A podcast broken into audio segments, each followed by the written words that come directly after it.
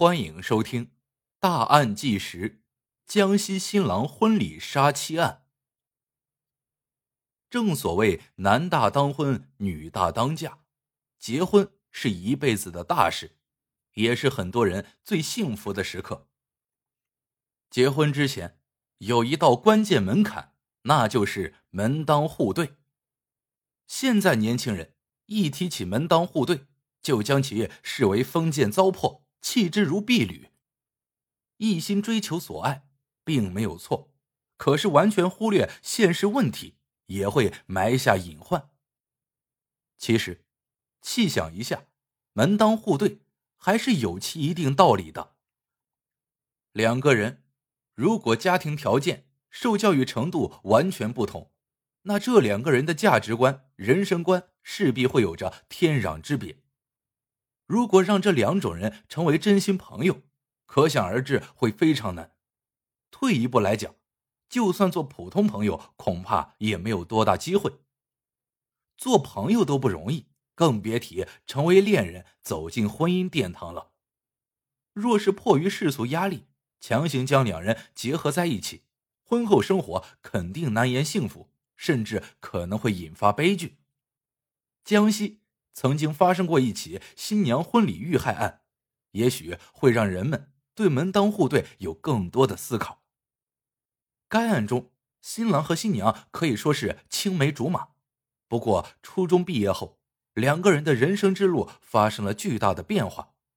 新郎考上了高中，又上了大学，并进一步深造，成了医学硕士。毕业后，在深圳一家医院当医生，未来一片光明。而新娘中考失利，就此背井离乡，成为了打工妹。在这期间，两人确定了恋爱关系，经过多年恋爱长跑，顺利登记结婚。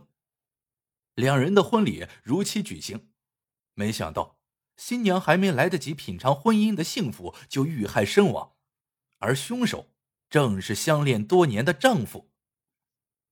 如果觉得妻子配不上自己，这么多年，新郎为何没有分手，非要选择一条不归路，在婚宴上杀死妻子呢？这其中有着怎样的故事呢？李荣福和钟美玲均来自江西赣州市于都县罗坳镇步前圩，早在孩童时期，两人就已经结伴玩耍，可谓是青梅竹马。初中毕业后，李荣福成功考上高中。而钟美玲则落榜了，没能继续读书，而是远赴广东，成为了一名打工妹。虽然没有办法朝夕相处，但两人的感情却没有受到影响。一九九四年，李荣福高考榜上有名，成功被赣南一所医学院录取，摆脱了闷头苦读的高中生涯。李荣福迫切想要品尝恋爱的滋味，而表白对象。正是青梅竹马的钟美玲，一个是大学生，一个是打工妹，有点悬殊的身份让钟美玲一度不敢接受李荣福的爱意。最终，在李荣福锲而不舍的追求下，钟美玲逐渐袒露心扉，两人就此确定了恋爱关系。那是一段美好的恋爱岁月，钟美玲打工一个月能挣一千元左右。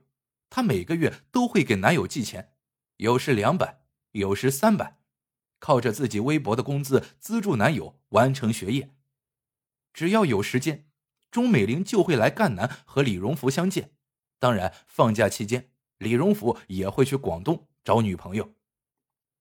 也许在别人看来，这两人不太合适，但对于初恋的二人来说，却感到非常甜蜜。尤其是对李荣福来说。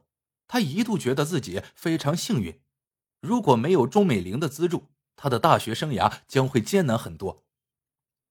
李荣福大学毕业后，又在女友的资助下考上了广州的某高校攻读硕士。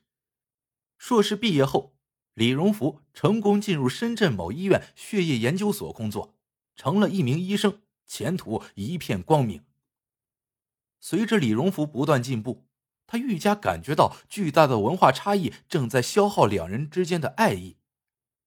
李荣福谈论的事情，钟美玲一窍不通；而钟美玲热衷的东西，李荣福也毫无兴趣。为了弥补两人之间的文化差异，李荣福苦劝钟美玲去深造，起码掌握一门外语，将来也好方便两人出国。为了这份爱情，钟美玲尽管早已没有了学习的热情，还是听从男友的话，报了学习班，煞有介事的学习起外语。然而，钟美玲初中文化，打工多年，重新学习的难度可想而知。面对着如同天书般的外语，钟美玲实在是有心无力，学习迟迟没有进步，这让钟美玲备受打击。面对精通外语的男友，钟美玲油然升起一股自卑感。李荣福实在太优秀了，这让钟美玲既自卑又担心，她害怕失去李荣福。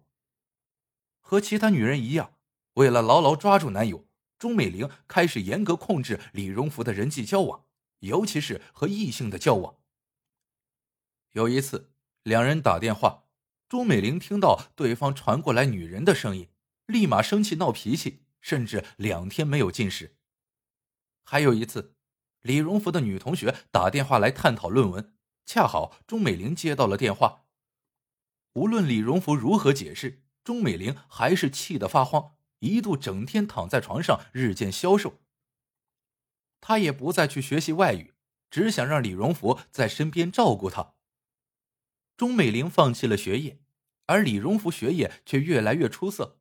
学校曾给他提供直通博士的机会，可是钟美玲强烈反对，她不希望两人的差距再次被拉大。最终，李荣福放弃了这次机会。对钟美玲也由此心生不满，第一次和她大吵了一架。二零零二年，李荣福进入深圳某医院工作，人生跨上了新台阶。然而，钟美玲没有表现的多高兴，反而越来越担心失去李荣福，整日郁郁寡欢，还伴有长期失眠。为了让钟美玲安心，李荣福特意和她领了结婚证，希望改变两人之间的局面。起码自己能够自由的进行社交。然而钟美玲没有多大改变，依然整天神经兮兮的管束着李荣福的私人交往，恨不得两个人一直待在一起。这段感情历经八年，已经到了最危险的时候了。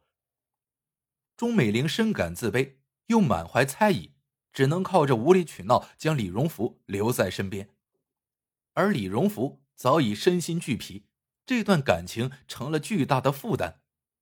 作为年少有为的医学硕士，他希望有自己的社交，有自己的朋友，有更好的职业生涯。李荣福曾想过分手，可是他办不到。靠着女友的资助，他才顺利的走到这一步。如果将其抛弃，李荣福势必会受到众人的谴责。二零零二年十一月上旬。钟美玲提出回老家办婚礼的请求，李荣福思索了一会儿，答应了下来。为了彻底摆脱钟美玲的感情纠缠，李荣福借着婚礼制定了一个计划。回老家于都之前，李荣福在自己任职的医院研究所内，用别人的名字开了一张处方，拿走了十支安定针剂。李荣福可以说是村中飞出的金凤凰，是父母的骄傲。也是全村年轻人的榜样，他的婚礼自然备受人们的关注。二零零二年十一月下旬，于都县罗坳镇步前虚李家大院里站满了前来祝贺的亲友，到处洋溢着欢乐的气氛。婚礼顺利的进行着，钟美玲难得的露出了笑脸，完全是一副幸福女人的模样。婚宴之时，钟美玲和李荣福忙碌着为亲友倒酒。不断的说着感谢的话。等到敬完酒了，这对新人终于有了休息的机会。在新房中，李荣福趁着钟美玲不注意，拿出了早已准备好的安定针剂，放进了碗中，然后倒上水，递给了新婚妻子。亲眼看着钟美玲将水喝掉，李荣福才放下心来，心中既有一股解脱之感，也伴有不安。等到钟美玲彻底昏死过去，李荣福开始慌了，内心充满了恐惧。他和家人说要外出借钱，仓皇的逃离了现场。李荣福再没回到婚宴现场，他一直在逃亡，先是去了湖南，然后又到了深圳拿行李，最终被警方抓获。